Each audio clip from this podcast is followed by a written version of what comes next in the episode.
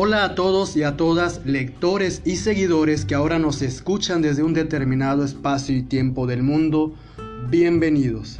Mi nombre es Aaron Coré y este es nuestro cuarto episodio de Charlas con Sector Nostalgia. Y el tema de hoy es la identidad y la lectura. Gracias a quienes han escuchado este podcast desde Estados Unidos, España, Brasil, Argentina y por supuesto México.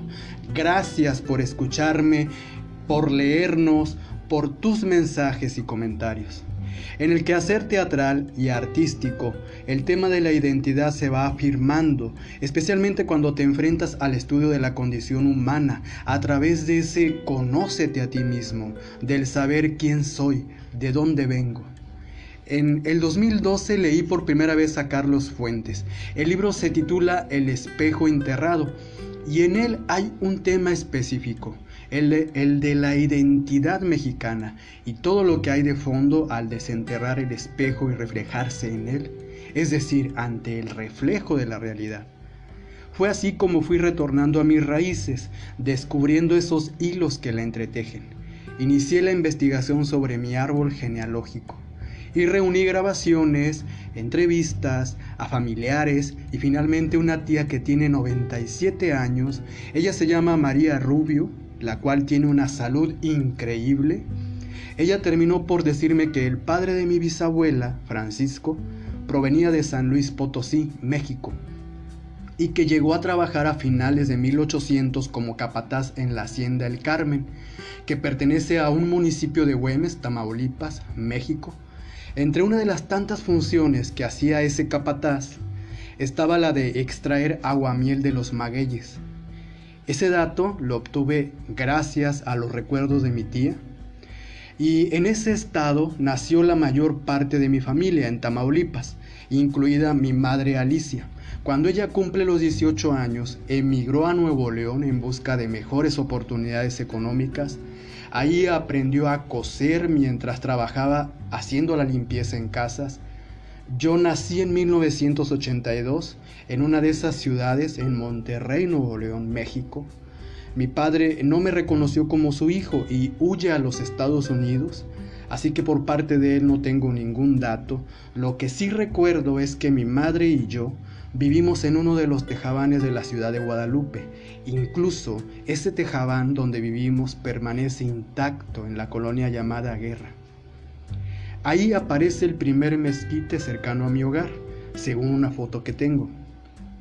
Y en 1987 nos mudamos a la casa de mi abuela, en lo que ahora se conoce como ex Hacienda El Carmen, un lugar situado a las orillas de un río llamado Purificación.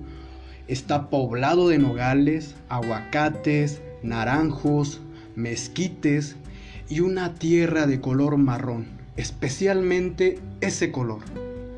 Ahí se celebraba cada 16 de julio a la Virgen del Carmen, aún se sigue celebrando, y se realizan juegos pirotécnicos, feria del pueblo y danza donde cada uno de estos grupos trae a un diablo o monstruo que camina entre ellos. Mi madre, aparte de trabajar en casas y como costurera, trabajaba en una empacadora de naranjas en la región mientras dos de mis tías nos cuidaban a mí y a mis otras dos hermanas. Una de esas dos tías se llama Francisca y era enfermera del poblado y como tal me enseñó los hábitos de higiene. Tía, gracias por todo lo que hiciste por mí y mis hermanas. La otra tía había terminado la secundaria y en su tiempo libre me leía historia de la Biblia y otros cuentos literarios. Pero yo tenía que esperar a que alguien me leyera otro cuento o algún relato de la Biblia. A veces pasaban días enteros, así que finalmente mi tía me dice, tú también puedes aprender a leer, y comenzó a enseñarme en una libreta de cuadrícula grande el abecedario y los números. Mi tía respondía todas las preguntas que yo tenía para hacerle, me enseñó a leer y a escribir antes de entrar a la escuela. Ella se llama Verónica Salazar Morales Tía, eres mi maestra de vida. Sabes lo agradecido que estoy porque tú compartiste tu conocimiento y comprendiste mi amor por la lectura. Ahora bien, me la pasaba leyendo todo el tiempo. Y hubo adultos que le decían a mamá que deberían quitarme los libros porque corría el peligro de volverme loco, según ellos. Yo escuché eso y ¿qué crees que hice? Así es, seguí leyendo, pero no me quedó de otra que subirme a los árboles a leer. Los árboles fueron mi escondite contra el peligro y aquí voy a compartir con ustedes algo que me llevó años a afrontar, es decir, décadas enteras, porque cargué con una culpa que no era mía. A los cinco años fui abusado sexualmente por un hombre al que se le dio la confianza y que había sido incluido en la familia, y que utilizó el miedo para abusar sexualmente de un niño. Y a partir de ese día oculté la violación, porque un niño que pasa por eso, lo primero que piensa es que ha sido culpa, culpa de él, y que su cuerpo debe cubrirse para que alguien más no le haga lo mismo. Y eso es lo que hice. Cubrí mi cuerpo, y al cubrirlo estaba cubriendo mis emociones y mi infancia entera. Me escondía de él debajo de las camas y cuando descubrió dónde me escondía, mi próximo escondite fueron los árboles. Ellos se convirtieron en mi refugio contra el violador. Subirme al árbol a leer resultó el inicio de una vida de lectura. Me subía a los árboles más altos para leer durante horas, a ver desde lo alto el comportamiento de las personas, mientras mi tía llegaba de la secundaria y además así me daba cuenta cómo el violador se la pasaba buscándome por toda la casa cuando no estaban mi madre y mis tías. Siempre me recordaba al diablo que caminaba entre los danzantes. Bueno, afortunadamente un día mi madre, hermanas y yo nos tuvimos que ir a vivir a la ciudad Victoria, Tamaulipas. Ahí me dijeron que sería mi nuevo hogar y estaba ubicado a las faldas de la Sierra Madre Occidental. Eran enormes montañas de color verde y en donde viviríamos habían quitado la hierba, pero en el lote o terreno, como se le dice, que a mamá le asignaron, habían dos grandes mezquites. Yo me quedé inmóvil mirando que no había una casa en nuestro espacio, que no había árboles a donde subirme cuando me rodeara el peligro. Solo había dos, pero eran de color negro y tenían espinas. También veía que la tierra era de color negra. Eso fue lo primero que me llamó la atención, que al mojarse con la lluvia se pegaba fuertemente a mis zapatos y habían unas flores que salían de esa tierra negra. Eran de todos los colores, distintas hasta en los pétalos, y eso, ahora que lo pienso, era lo que me estaba dando como una señal de esperanza. La vida me estaba dando una señal de esperanza. Viví cuidando que mi madre y hermanas no descubrieran la violación para que no sintieran lo que yo sentía. Esa fue mi forma de cuidarlas. Al menos eso pensaba cuando era niño y adolescente. También me la pasaba tratando de hacer que la situación de pobreza en la que vivíamos no rebasara esas posibilidades de disfrutar el nuevo hogar que teníamos, porque sabía que ese hogar era nuestro. Y sobre todo, también había que ocultar algo que hacía sentir distinto a los demás, algo que en mí me hacía sentir distinto. Se trataba de mi condición homosexual. Y en esa zona no había escuelas, pero pronto mi madre buscó una que comenzaron a hacer de lámina y de cartón. Allí cerca, alguien estaba pensando en la importancia de que los niños de esa comunidad continuaran su aprendizaje. Al entrar a la escuela conocí a mis amigos de la infancia, a más personas, a maestros, a maestras, se fue dando el encuentro con el otro y es así como he aprendido. Como dice Eugenio Barba, en La conquista de la diferencia, así se llama su libro, uno de sus libros. Para encontrarse a sí mismo es necesario medirse con el otro. Así que al desenterrar el espejo, me estoy reconociendo. Estoy hecho de antepasados marcados por las emigraciones, estoy hecho de encuentros, de mudanzas, de lecturas, mi madre y mis hermanas y yo hemos sido nómades.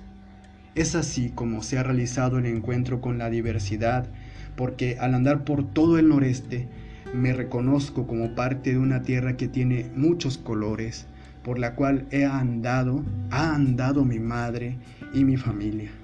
Así que soy norestense. Una violación es una marca que no se puede borrar. De eso he tratado de hablarlo, lo he comprendido. Crecí sin poder abrazar a la gente más cercana y que más amo, como lo son mi madre y mis dos tías. Y hay una foto que comparto con ustedes y la voy a describir brevemente. Estoy barriendo debajo de uno de esos mezquites, me veo tranquilo y sereno. Yo sé que es porque en ese lugar tal vez existían otro tipo de peligros, pero el violador ya no estaba presente. Ahora esa foto se ha extendido, porque ahora sé que lo he superado, que dejé de cargar con una culpa que no era mía que gracias al lenguaje pude colocar en la palabra lo que tanto cargaba por años. Así el lenguaje me permitió afrontarlo todo y continuar disfrutando de esta maravilla que es la de la vida, la de vivir. Sé que existen personas a las cuales se puede confiar, las he encontrado, las he identificado y las he guardado en el corazón de mi corazón, porque algo que no me arrebató esa violación es lo que más vale la pena para mí. Y es todo aquello que me construye, que está entretejido a mi identidad. El amor de mi madre, mi tierra, el lenguaje que encuentro en los otros y en mi amor por la lectura y el estudio. Eso fue lo que salvó mi vida, lo que ha salvado mi vida, lo que me dio y me ha dado una esperanza. Si tú has sido víctima de una violación, yo deseo que no pierdas la fe en ti mismo o misma, que resistas, que resistas, que sepas que se puede continuar, que aún hay esperanza, que te aferres a lo bello de tu vida y que no te dejes caer. Quiero hablar sobre mis muertos, sobre esos que forman parte de mis lecturas y de la vida. Pero, ¿qué crees? Así es. Ya lo sabes. Se ha acabado el tiempo. Así que será en el próximo episodio. Mantente al pendiente del quinto episodio mientras dale like a la página de Facebook, suscríbete a YouTube para que escuches más episodios como este, agréganos en Twitter e Instagram, lo encontrarás como Sector Nostalgia, ve al blog y suscríbete para que te llegue notificación sobre nuestros artículos. Y también estos episodios los encuentras en Spotify y si deseas seguir charlando, tenemos el correo sectornostalgia.gmail.com. Y por último, la despedida. Si estás en algún lugar de este mundo, en cualquier espacio y tiempo en que te encuentres, solo resiste, resiste. El espejo salva una identidad más preciosa que el oro. Carlos Fuentes. Mi nombre es Aaron Coré de Sector Nostalgia, Pasión por el Retorno. Hasta la próxima.